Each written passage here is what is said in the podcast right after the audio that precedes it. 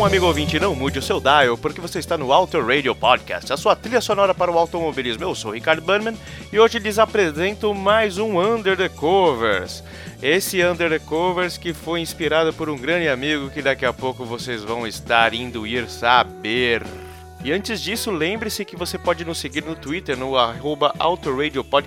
Você pode também nos, nos encontrar no Facebook, ah, mais ou menos no Facebook, né? facebook.com.br Autoradio Podcast. E você também pode mandar um feedback, mandar um áudio para o nosso número no WhatsApp, o 94111 1776. Você pode deixar o seu recadinho lá para o nosso querido amigo Flashbackson, falar sobre o que você gosta, o que você não gosta.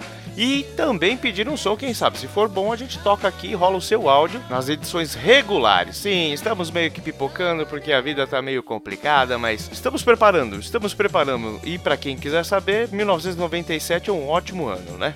O que, que você achou dele? Nos diga. Ah, e agora sim, falando nos anos 90 e os Cardigans, hein? Uma banda perdida, uma das bandas perdidas dos anos 90. Fizeram muita história com outras bandas com vocais femininos naquela época, tipo Sixpence None the Richer, que inclusive eu tava vindo pra casa hoje, escutei num boteco tocando Kiss Me. Falei, nossa, que coincidência, né? O Garbage, que a gente já tocou aqui algumas vezes, Cranberries, que infelizmente a Dolores faleceu aí no último ano, que Deus a tenha. Mas no lançamento de Loveful, os suecos do Cardigans já haviam lançado outros dois álbuns, o Emmerdale de 94 que tinha a fantastiquinha Rise and Shine, muito legal. E o Life de 95 que trazia um, um som chamado Carnival, muito legal. Nevasca, para de miar, obrigado. Ela foi composta pelo guitarrista da banda, o Peter Svensson, acho que é assim e a vocalista Nina Persson, né? Para o terceiro, que viria a ser o seu terceiro álbum, o First Band on the Moon, de 1996. E, mas foi por causa do filme Romeu e Julieta, lançado na, também naquele ano, que o som bombou. Cara, foi uma coisa alucinante para quem estava vivendo aqueles tempos. Cardigans também é conhecido por covers inusitados do Black Sabbath, por exemplo como Saba Bloody Saba e Iron Man. Aliás, o Peter Svensson e o Magnus Svenningsson, meu sueco é terrível, eles eram eles vieram do mundo do metal. Então, talvez por isso eles tenham feito essa brincadeira aí e ficou muito divertido. Quem quiser, eu acho que vale a pena dar aquela aquela abiscoitada, quem sabe a gente não rola aqui no Under the Covers também. Trafegar entre os estilos não é uma novidade hoje em dia, né? Como a gente pode escutar aí no som de background com Spencer Day fazendo Loveful. Mas tem uma galera que me foi apresentada bem recentemente por o meu chefe lá no Boletim do Paddock, o Rubens GP Neto. Cara, eu tô adorando esses caras, apesar de já terem aí 10 anos de estrada ou mais, eu não, não os conhecia. O Pomplamoose é uma dupla que vem lá da Califórnia, que é composta pelo Jack Conte e a Natalie Down, desde 2008. Na verdade, eles são marido e mulher desde 2016 e namoram desde 2006. Bom, as fofoquinhas à parte, é um Eurythmics da nova geração que se apresenta mais no YouTube do que qualquer outro lugar, né? Recentemente eu vi mais gente participando com eles, mas originalmente eles cantam e tocam tudo sozinhos. E os seus vídeos realmente contam uma história, né? Não é só a produção musical, que é belíssima, mas a visual também é muito fantástica. Casa muito bem com letra, música e o vídeo. Vale a pena não só ouvir, mas ver também. Tem muito som legal deles, né? Como September do Earth, and Fire, que é, nossa, ficou muito legal. E aqui o Rubens me apresentou depois de ouvir o nosso primeiro episódio episódio do Discoteca Perdida sobre o Lemonheads, que, que a gente deu uma ênfase em, Miss, em Mrs. Robinson, né? O Pomplamoose também faz uma versão de Mrs. Robinson que ficou bem bacana também. Mudando ainda um pouco de gênero, o Postmodern Jukebox. Se você não conhece esses caras, cara, tá perdendo muita coisa. E talvez seja bacana, porque você tem um monte de coisa para conhecer deles. É muito legal. E, eles são os mais conhecidos é, e badalado conjunto que mistura, não. Eles fazem essas versões, né? É uma mistura refinada, eu diria, de Nouvelle Vague com Richard Cheese. Né? Conseguiu trazer grandes clássicos do pop rock para versões jazz, como eram feitas lá no, na primeira metade do século 20. O Postmodern Jukebox foi criado pelo Scott Bradle em 2011 é composto por diversos músicos e conta com vozes fantásticas como a Helen Reinhardt, que foi uma grande revelação do American Idol e acabou terminando aquele concurso em terceiro lugar. Além de cantora, a Helen também é dubladora mas do que Loveful fala? Ela conta a história de uma pessoa que praticamente se humilha por outra, que não, dá, não tá nem aí pra ela. Nesse amor nada recíproco, a personagem implora, reza, pede para ser enganada, mas que pelo amor de Deus fiquem juntos.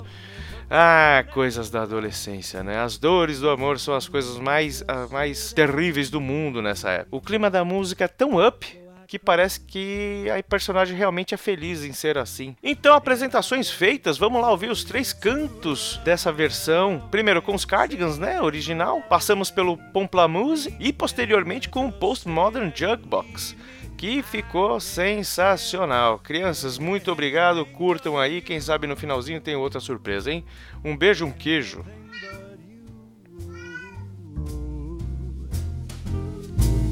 Love me, love me, say that you love me. Fool me, fool me, go on and fool me. Love me, love me, I know that you want me. I can't care about anything but you.